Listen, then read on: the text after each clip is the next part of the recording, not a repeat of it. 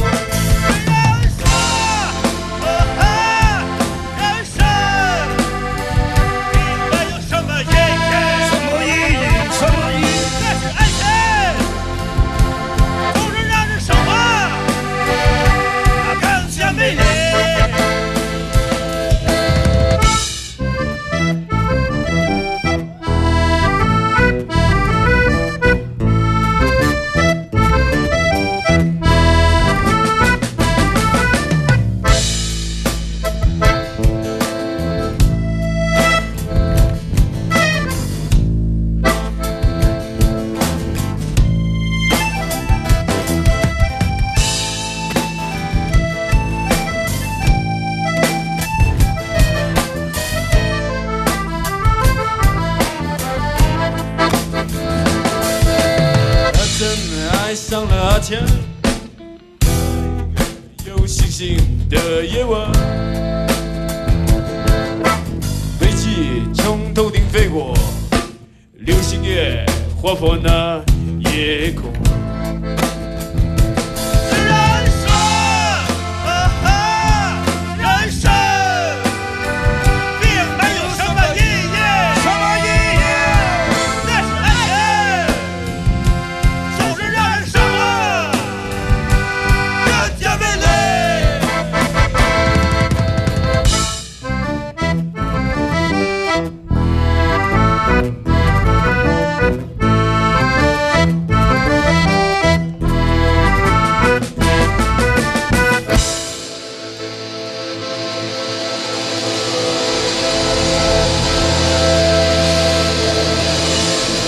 是沙漠五条人时间。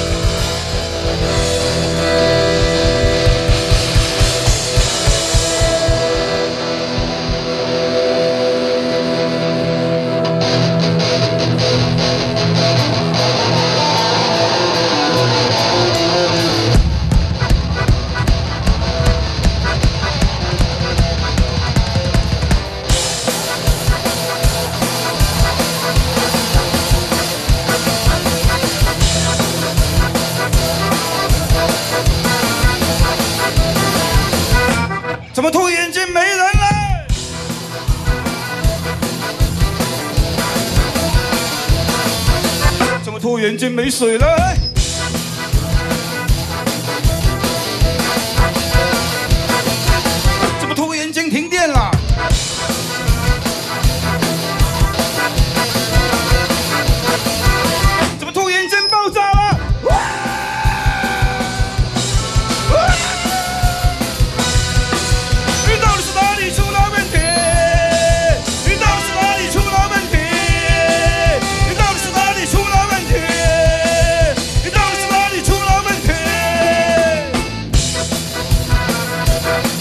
哎呀，五条人，对，他们那天在 B 十的演出是不是还对，因为非常的火爆，所以说那个人像炸锅一样在下边跳舞，叫 Pogo。那么这是有一29号那个段特别好玩的一个即兴，是跟沙漠乐团他们的一个好朋友的乐队来做的一个即兴的表演，非常好听的这样的一个即兴的，没有跑调，但是忘了词。沙漠的老鬼主唱听不出来。是他们的原来的鼓手，我觉得这也很有意思的一个现场，大家也许可以听见你自己的声音在下边呼喊。当时就是这两个乐队来相互唱对方的歌曲，这也是五条人进来的，我觉得特别好的一个现场吧，声音也好，感觉也状态状态也特别好，乐队演得很飞，他们就说，哎，舞台的影响特别好，然后感觉也好。大家可以感觉到深圳乐迷的这种激情，那么他们唱到不想停，然后唱到虚脱了。阿茂说，最后返场的那几首歌完全就虚脱了，失忆了。他说，我就想一直唱下去。他说这种感觉他知道，他说我知道不会有很多。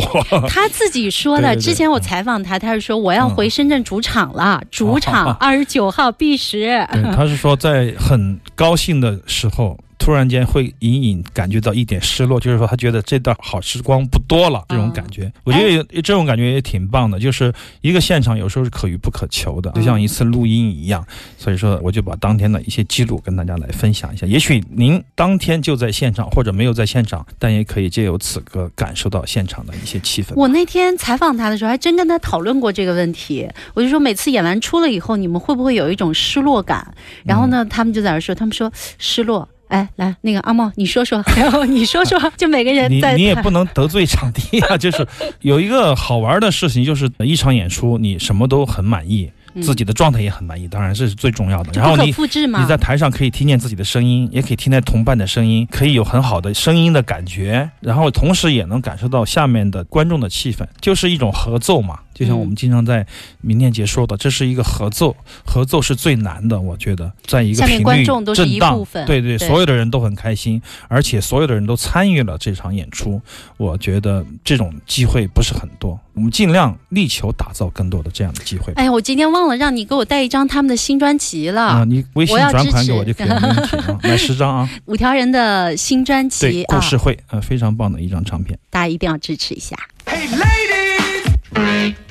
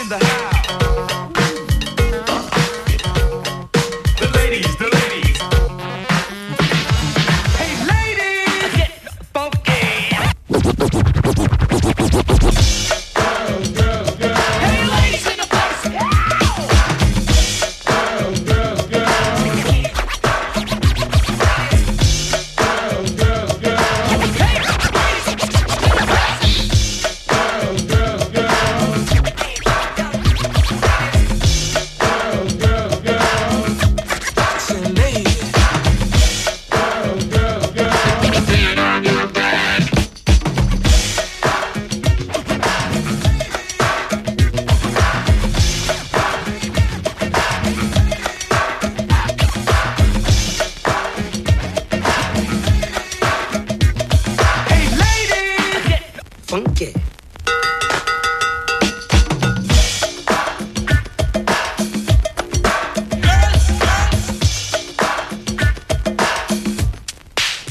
Ain't it funky now?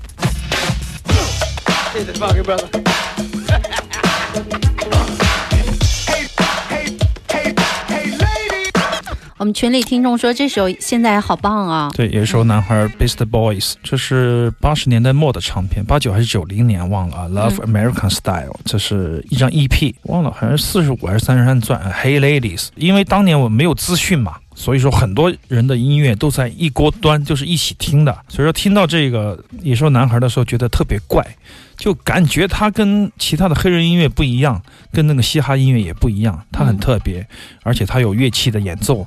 他还有自己的滑板场，还有自己的一个企业，嗯，然后几个好朋友，贝斯、鼓、吉他都弹得特别好，而且说唱特有劲儿，你感觉不一样，是一种新的东西。你总觉得新，但不知道它新在哪儿。不是说很多乐迷不喜欢他们，就说因为哎，你就是抄点黑人的文化而已吧。说唱其实不是这样的，我觉得 Beast Boy 也是很少有的、很罕见的，把 DJ、把 Hip Hop、把说唱、把朋克音乐还有黑人音乐糅合在一起，变成自己东西的这么一个乐团，非常重要，而且相当的杰出。我记得当时他第一盒磁带第一张专辑，没有一个音符是自己写的，全是他喜欢听的乐队的采样，但是你听不出来是哪个乐队的。他把那些采样全部全都解构，全部解构来拼成自己的语言，然后说、用自己的节奏去说。话说回来，这种文化的嫁接，我们姑且这样说吧，嗯就好像当年几乎没有黑人音乐家会喜欢猫王。他们就会觉得嗯这啥呀？不就是学了我们一点摇摆舞，嗯学了我们一点扭臀舞什么的嘛？就唱唱歌就变成了一个王了。他们觉得咱们是不会喜欢的。我觉得不会有黑人喜欢毛王的，但是 Miles Davis 包括他会喜欢这种 Sly Family Stone 啊，会选 James Brown 啊，就是他们之间的这种对节奏律动的认可嘛。这种嫁接当然他们来说是没有什么价值，也没有什么营养，只是为了商业的诉求，只是一种流水线上的东西罢了。但是 Beast Boys 不是这样的，他们是全新的艺术的结构，他们解构一切，甚至解构他们自己。这一点来说，真正的朋克或者真正的摇滚，很多乐团都做不到的，他们都做到了。这种 DIY 的精神，我觉得是这种音乐的灵魂。这是一种能力，这种能力不，见得它可以驾驭任何东西。对对，这种能力。不是所有人都能够拥有的。对，所以说是艺术家气质的音乐家，毫不为过了。这一小时行走的耳朵，我们在新年依然是在周日晚上的八点到十点听少听但好听的音乐，哦，上一段的 John Coltrane 实在是不忍，好听不。忍对，因为八分多钟对对，不好意思，我们给了他嗯留了五分钟。对对，他的最后的专辑，但是是二零一八年的重磅的推出。刚才播送的这个四重奏，就是他的当年没有出版过的，甚至没有命名的一个作品，非常重要的半个世纪以后的正式的出版。当然，有一点要吐槽的是，我想说的就是音质确实让我有点觉得有点失望，不像当年的盘带的音质。设计呢，我觉得也是麻麻的呀。不再有这个 Impulse 当年的那种成色啊，嗯那种大开大合的，反而有一些现代的所谓的这种欧洲式的设计师的一种通病，比如说四个三角形把那个封面挖出四个小洞，显得挺设计的。然后字体的排放，你根本看不清楚哪首歌是什么，文字和文字交杂在一起，你无法有那种很正常的乐迷式的阅读。如果你对一个买这个 Last Album 的经典爵士乐迷来做这个欧洲化的那种冷淡设计，有时候会觉得打错了鸟。这不是唱片公司的问题，不是设计师的问题，是这个时代的问题。有可能就是它不兼容了，不融合，人与人之间的沟通的管道看似开放，但实际上已经早已封闭了。就是年轻设计师一看啊，我们为什么不做的酷一点呢？嗯我们要跟上时代，这就是我们时代的语言。我们做的酷一点就会好卖一点，它的卖相也好一点。但是你把这种设计加在 John Coltrane 的这样的一个半个世纪以前的经典的历史性录音里面，会不会觉得有点哗众取宠？对，我会觉得有这样的感觉。而且整体来说，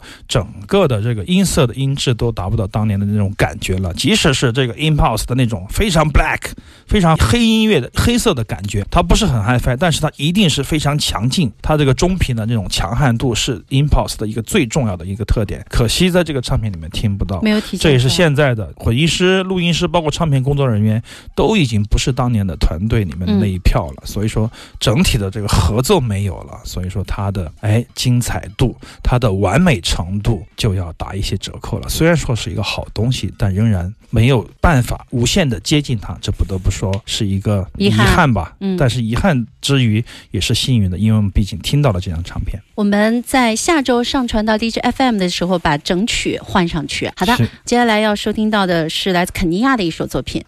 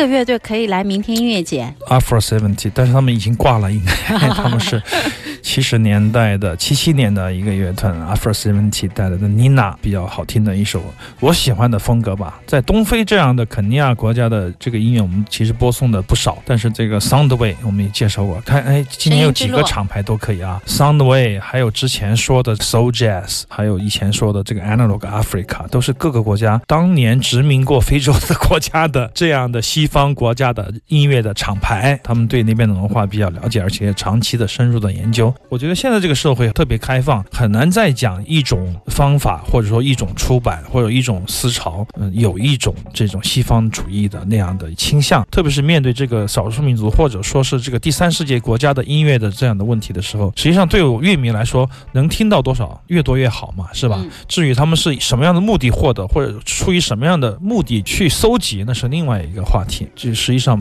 不可以把它混在一起来说。这首曲子我喜欢的感觉就是非洲手鼓和电吉他的这样的声音的配合，撞出来的是一种难以言说的迷幻的气息。所以说，我们可以听到一些包括早期的，比如萨萨塔纳，你可以听到这个手鼓的迷幻的演奏，加上跟架子鼓的合奏，还有电声乐器的这样的切入，这样的一个配合往往会容易很迷幻。但是如果稍微弄得不好，就有一点表演，所以说这个很难控制这样的一个尺度。那个时候的人控制得很好，特别是非洲的本土的音乐家，我觉得一点问题没有，因为他们的对大的色彩的需求远远多过于自我表达的这样的一个诉求，自我展现、展示羽毛的这样的诉求，实际上被他们放到最后一位的。还有管乐，很棒。非常好的肯尼亚的这样的一个再版的唱片，当年的七寸，如果说即使是你买过来，可能已经画花了。所以说这样的出版复刻，我觉得是非常值得收藏的。